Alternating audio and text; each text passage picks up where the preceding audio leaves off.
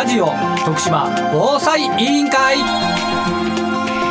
始まりました。ラジオ徳島防災委員会。この番組は徳島で活動を続ける防災士が中心となり立ち上げた委員会です。徳島で暮らす一人一人が災害について知り考え行動することで災害から命をそして未来を守れるようになるためにラジオから情報発信していきます。ここから15分間どうぞお付き合いください。この番組は KTM 株式会社の提供でお送りします。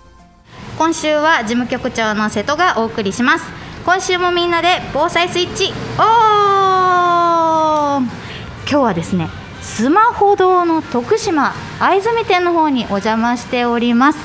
スマホ堂さんで取り扱いされている商品の中で日常生活の中ではもちろんなんですが災害時でも役立つアイテムを教えてもらおうと、えー、お邪魔しております。今日お話を伺うのはこの方です。スマホ堂徳島藍住店の店長をしております。日高と言います。日高さんお願いします。よろしくお願いします、はい、さあ、えー、こちらのスマホ堂藍住店なんですが実は昨年7月にオープンしたばかりということで、はい、まあ、間もなく1年が経とうとする、はい、時期なんですが、はい、普段どういった商品をメインで取り扱いをされているんでしょうか、はい、スマホに関するアクセサリーはもちろんなんですけどもスマート家電ですね、はい、w i f i の機械とか、うん、うん、も置いてますしあの機種変更もできるようにあの端末の販売とかもしてますので買い取りなんかもされている。そうです。買い取りもあの不要になった端末とかあのこれどうしたらいいんだろうっていうようなものとか持ってきていただいたら無料で査定もできますので、はい、はい、もうとにかく困ったことあればもうスマホの病院と思っていただいて。なるほど、はい、スマホの病院と思って、ね、はい、来ていただけたらということですね、はい、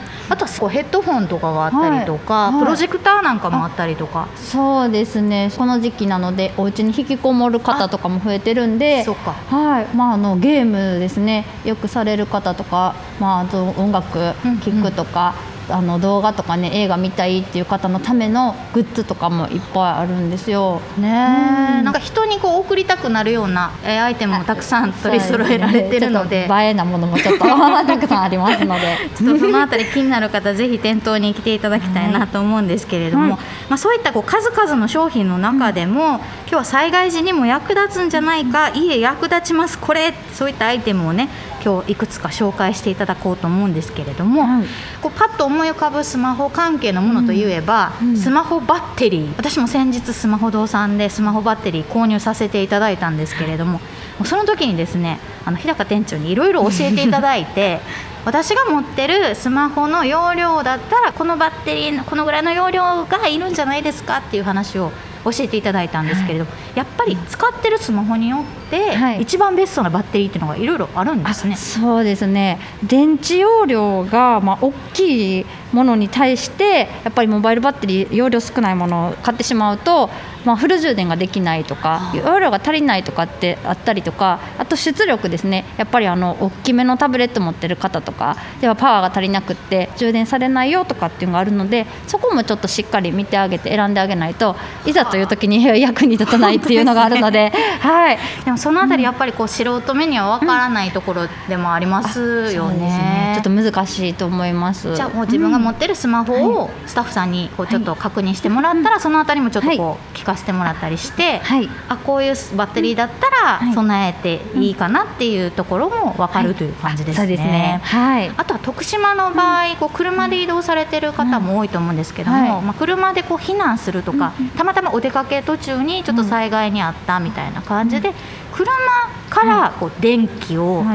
もらうそういったスマホに充電するためのなんかアイテムっていうのもあるんですか、はいそうですね。まあお車に合わせてなんですけど、まあ、例えばそのシガーソケットのところに挿すものだったりとかそこからまあ出力で出す、まあ、ケーブルも、はい、例えばその充電速度例えばまあゆっくり充電したいのかもう急いで、充電がもうない時に緊急時で挿すのかによって選ぶコンセントとか差し口の種類も変わってきますし。対応しているスマホとしてないものもあるのでその辺もいろいろ希望を聞きながらベストなものをご案内させてもらってます。なるほど、うん、もう本当これは専門家に聞いた方が無駄な買い物しないいですよね、ね、失敗はないと思います。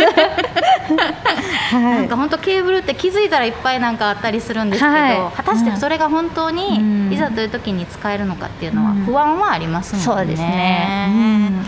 さあそして、はい。まあ、これからの季節なんですけども、うん。こう暑いので、こうクーラーとか扇風機とか、まあ、最近見るのがこう USB の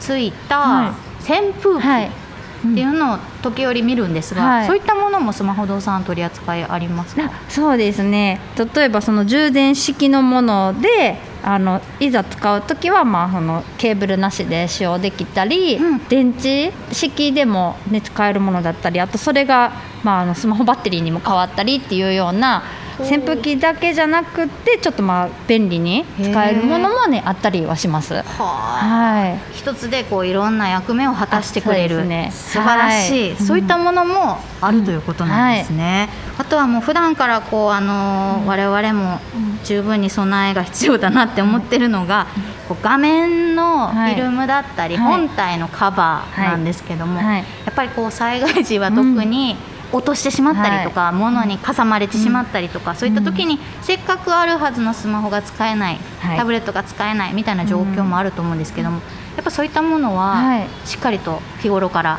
備えておいた方がいいですよね。そうですね、まあ、ケースも強いのもちろんまあ普段からなんですけどしていただいとった方が、まあ、いざ慌ててそれこそ落とした時にね、うん。やっぱりこう壊れては大変なんでしとってもらった方がいいなと思いますしやっぱ画面がね一番大事なんで、はい。あのケースつけてたらフィルムいらないやっていう方結構多いんですけどあそうなんですね。そうもうフィルムは画面を守ってて、うん。カバーはやっぱ本体別々の場所を守ってるので両方でやっぱりこう守ってあげるのが一番なんで結構やっぱりねこう傷だらけになってる方とかいらっしゃって傷がやっぱりこう、少しの衝撃で故障につながるのでは。普段から傷ね行くのもちょっと守ってあげる方がやっぱりこういう時にあー普段からしとってよかったってなると思うんで。そうですよね。はい。皆さん一回はこう、そういう経験したことあるんじゃないかなと思うんですけども、はいなる前にしっかりと守っておくっていうのが大事ということなのでね、皆さんぜひあの自分のスマホ見て ちょっとでも日々入っとったら不安なところがあったらぜひスマホ堂さんに、はい。えー来ていただけたらと思います。そして、えー今回ですね近々えー店頭で取り扱い始まるという、とてもおすすめの商品を最後紹介していただけるということなんですけども、はい。めっちゃ重たいですね。はい。これはちゃ重たいけどめっちゃ役に立ちます。心強いアイテムなんですけれども、はい。はい。大容量のモバイルバッテリー、はい。今までこの大容量のモバイルバッテリーっていうのは、店頭では取り扱いしてなかったんですね。はい、もうスマホ堂でそもそも取り扱いがなくってであの、まあ、災害時の時にっていうのでちょっと今回、まあ、6月からの販売予定なんですけど、まあ、もう本当にモバイルバッテリーっていうよりもモバイルもうなんでしょうね。もうか 家電を動かしてくれるぐらいの、はいはい。もう何でも動かせちゃうよっていう。今日はあの、うん2つのねタイプを今ちょっと出してくださってるんですけれども、え大きい方がだいたい10キロぐらいある、はい。ただしこの容量がすごいんですよね、はい。まあ、ちょっと数字で言うと 難しいんですけどえ21万8000ミリアンペアということで、はい。店頭に置いてるモバイルバッテリーの218倍ですね 約。ちょっとよくわからなはいい、ですもうね、やっぱりあのここまでいくと。まあでも手のひらに乗るようなタイプをイメージしていただけたらと思うんですけど、それの218倍ぐらい、そうですね、まあ、分かりやすく言うと12台のスマホを同時に接続できて充電できちゃう。どんな場面をしたらいいかわかんないんですけど、はい。まあ、相当たくさんの電気を蓄電しておくことができるという。はい。まあ、ちょっと重いんですけども、うんうん。まあ、こういったものであったり、はい。もう少しちっちゃいタイプでしたら、うん。はこれは2キロのね。もうこれは本当にあの持ち運びとかもあのしやすいですしキャンプとかちょこっとこうね、うんうん。あの災害時だけではなくって、まあ、そのレジャーで持っていくのにちょうどいいかなと思うんですけどこっちも結構な出力と容量があってこれも5万8400なんでこれも58倍なんで、はい。もうもうほんまにこれでも十またぐらい もうすごい大容量になって本ますね。当ですね、はい。私もさっき持たせていただいたんですけれども、およそ2キロのやつの方は割と片手でさっと持てるぐらいの、はい、えー、ボリュームでなんて言ってもおしゃれなんですよね、うん、すごくスタイリッシュで、ね、そうですね。ちょっと見た目もあの今の世代をちょっと意識して、ね、はい、おしゃれやなと思ったのと、うん。うん、あとプラスその充電の仕方にも工夫があります、そうなんです、まあ、大体こういうモバイルバッテリーってコンセント、うん、AC コンセントから取って充電しかできないのが多いんですけどこの2点に関してはえーとまあ、1つはその普通のコンセントでもう1つはお車からですね、うん、あのシガーソケットから給電してもらうっていうことが可能なのと、うんうん、あとはちょっと別売りになるんですけどソーラーパネルをつけると、はい、まあ、そこからもうあの電気がなくっても充電できる。あとはまあ発電機ですね、はいはいはい、とかにつないで一応4種類の方法で充電をあのできるようになってます。い。ろいろな、ね、充電方法があるっていうのは安心にもつながりますよね。うん、はいあとはそのスマホとかを充電する際にも、まあ、現代的だなって思ったのが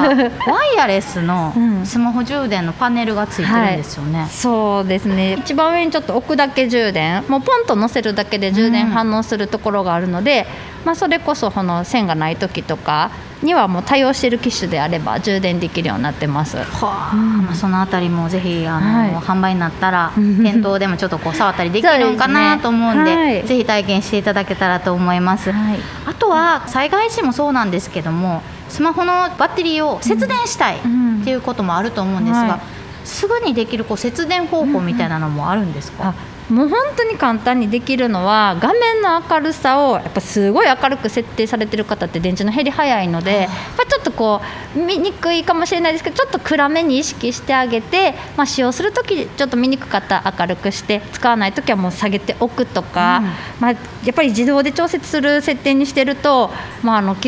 ね、必要ないところで明るくなっとったりするんでそれも簡単にできるのと、はい、あとなんかこう音いっぱいこうピコピコなる方はね通知。を、はい、あのもう必要ないものは普段から通知オフにしてあげる っていうので全然変わってくると思いますので。はい、そのあたりも機種によってさまざまなこう設定方法があると思うので、はい、また分からんことがあったらぜひ、スマホ堂の各店舗のスタッフの方にお伺いいただけたらと思います、はい、最後にあの日高さんの方から何かリスナーの方にメッセージいただいてもよろしいでしょうか、はい、そうですね。なんか普段からこんなことって相談していいのかなとか相談しにくいなって悩んでることが、まあ、あのスマホのスタッフに聞いていただけたらそれを全然解決のお手伝いできるかなと思うんでなんかもうちょっとでも気になることとかあったらもう気軽にお近くの店舗に来ていただけたらなと思いますので、はい、はい、ぜひお待ちしてます。はいありがとうございます、はい、皆さんぜひ災害への備えでこういったモバイル系ですねスマホとかそういった電子機器系の備えを考えている方はぜひ一度スマホ堂さんにご相談いただけたらと思います。今日はスマホ堂徳島藍住店店長でいらっしゃいます。日高さんにお話を伺いました。日高さん今日はどうもありがとうございました、はい、ありがとうございました。来週もみんなで防災スイッチオン！生命保険損害保険のことなら総合代理店 KTM 株式会社合理的な保険と質の高いサービスを提供することによって経済的保障と安定を図ることができます。金融商品は目に見えない商品ですが安心をお届けします。KTM 株式会社。お送りしてきましたラジオ徳島防災委員会。今週はここまで。この番組はラジオだけではなくパソコンスマートフォンでも聞くことができます。スマートフォンタブレットの方はリッスンラジオのアプリをダウンロードして中国四国エリアから BFM791 FM ビザンを選択してください。ラジオの電波が届かないエリアの方もとてもクリアな音質で番組を聞くことができます。ぜひお試しください。